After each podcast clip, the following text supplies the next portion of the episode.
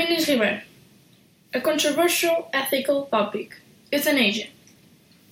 All human beings are born free and equal in dignity and rights. This is what the very first article of the Declaration of Human Rights states. We should have the right to choose dignity and no pain for our death. However, there are a lot of people who don't have the same perspective as mine. Let's analyze both sides and rely on numbers to discuss the importance of legalize euthanasia. By the end of this speech, I hope I will have convinced you that society should move in a direction where euthanasia is possible and affordable for all those that want to die with dignity. Euthanasia is being so claimed that several countries are already discussing this matter and included it in their government's agendas. Millions of people that unfortunately face miserable conditions due to lethal diseases, suffering dramatically, living under tremendous, non-stopping and hideous pain, want to have freedom of choice and legally embrace death as a stop loss in their hopeless lives.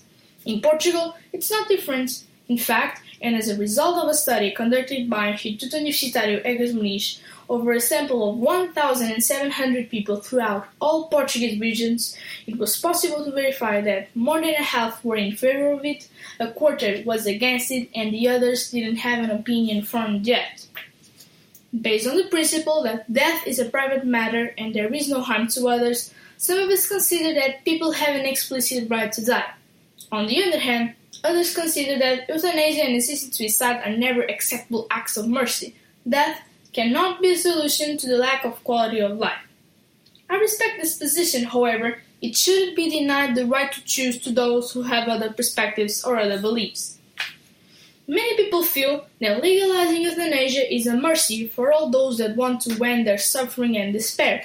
Whether the patient has requested to die after receiving a terminal diagnosis or is in a state with no quality of life, some of us believe that we owe it to them to put them out of their misery.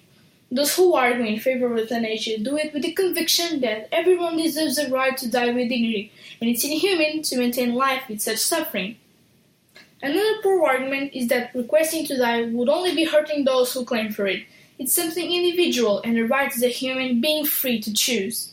Others believe that by allowing euthanasia we're also saving the government's money. On the other hand, it may be argued that euthanasia should never be an option, no matter the illness or the pain, because the patient is feeling so much fear that isn't able to make a practical judgment. Those who fight against euthanasia feel that allowing patients to take their lives early, they will miss out a huge opportunity to appreciate the value of life. Another common argument is that by choosing to die, patients are not just hurting themselves, but everyone else involved and left behind, at least those that are left to grieve the loss. Others feel that by making euthanasia legal, society will soon become numb to death, and it will also provide a downward slope into allowing murder, and will give power to those who could possibly abuse it. But this can be used as an argument. Euthanasia is not one decision, it's a process. Every request for euthanasia is submitted to a very complex decision process where several stakeholders must give their opinion. These stakeholders are doctors, physicians, psychologists, psychiatrists who took the Hippocrates Oath, not ordinary people. Now, as an illustrative example, we have Aurelia Brouwers. She was a 29 year old and she chose to be voluntarily euthanized. Quoting her, I've chosen this because I have a lot of mental health issues. I suffer unbearably and hopelessly. Every breath I take is torture. Euthanasia may be more straightforward to apply in the case of someone with a terminal diagnosis, who is in great pain, and the vast majority of 7,000 deaths from euthanasia in the Netherlands in 2017 were cases of people with a physical disease.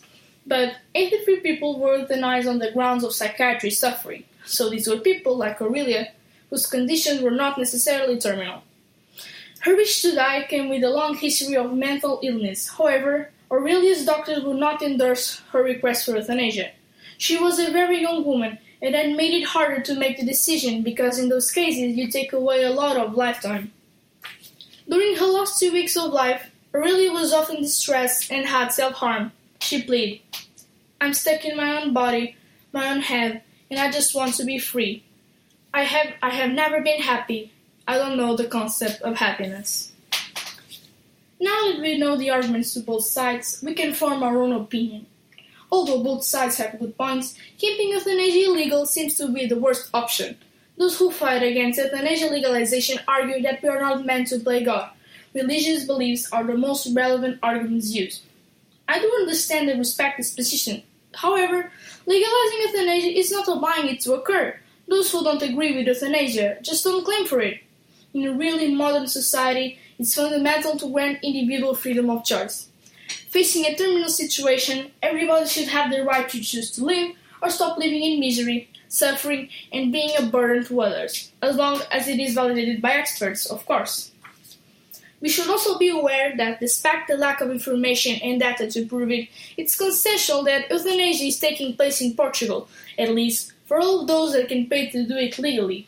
In the last 10 years, seven Portuguese have paid up to 2,300 euros to be able to die in the country where it's allowed. There are things we can't even imagine, we may have a clue, but we're never sure of it until it happens to us.